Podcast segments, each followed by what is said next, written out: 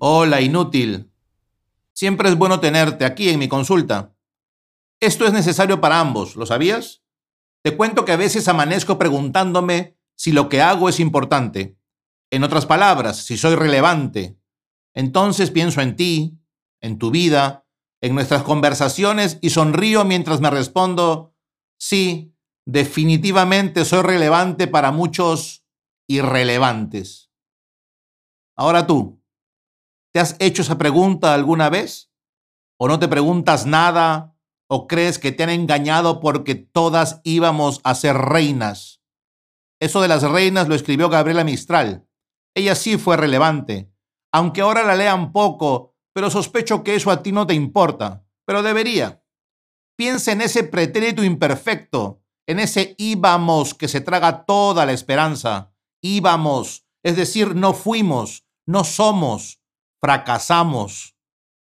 A veces piensas que las redes te van a dar esa corona que hasta ahora la realidad te niega.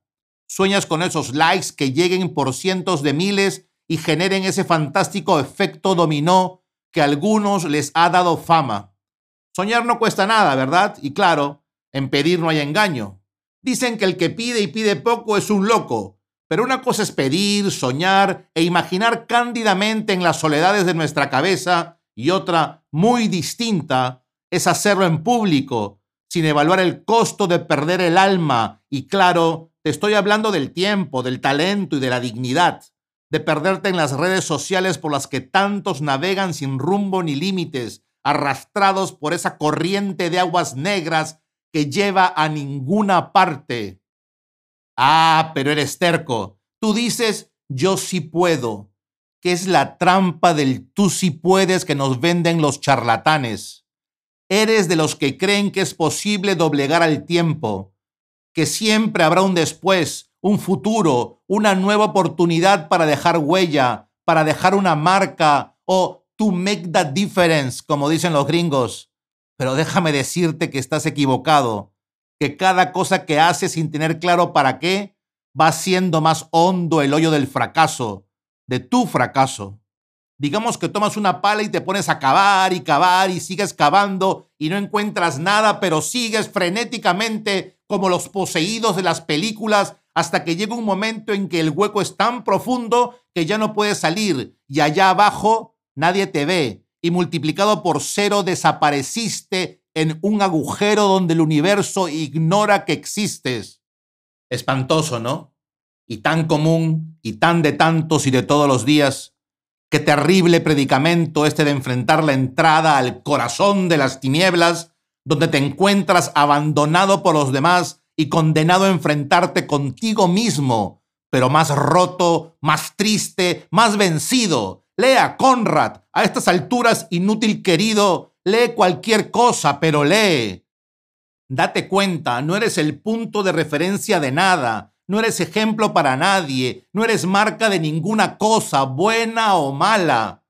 Cuando Protágoras decía que el hombre es la medida del mundo, quería decirnos que, por ejemplo, tú entiendes lo que te rodea en la medida de tu saber, de tu juicio y de tus ideas. ¿Te das cuenta qué poquito entienden los que saben poco, los ignorantes y los ciegos que se encuentran hundidos y extraviados en las cuatro paredes de ese agujero suyo y solitario cavado con la pala de la ignorancia? Me falta tiempo para hablarte de las consecuencias, del efecto de tu actuar en el mundo, pero déjame decirte esto.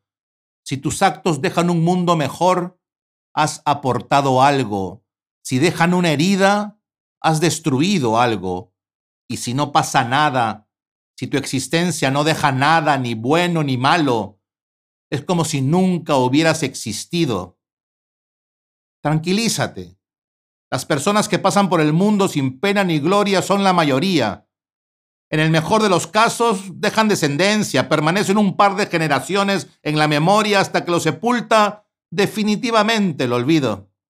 Toma aire, reposa, hazte las preguntas correctas, mira a tu alrededor y cuestiónate si sirves para algo, si tu existencia hace mejor el mundo. Una respuesta honesta puede cambiar tu vida para siempre. No tengas miedo. quien no tiene nada, nada tiene que perder. Con cariño, tu anticoach.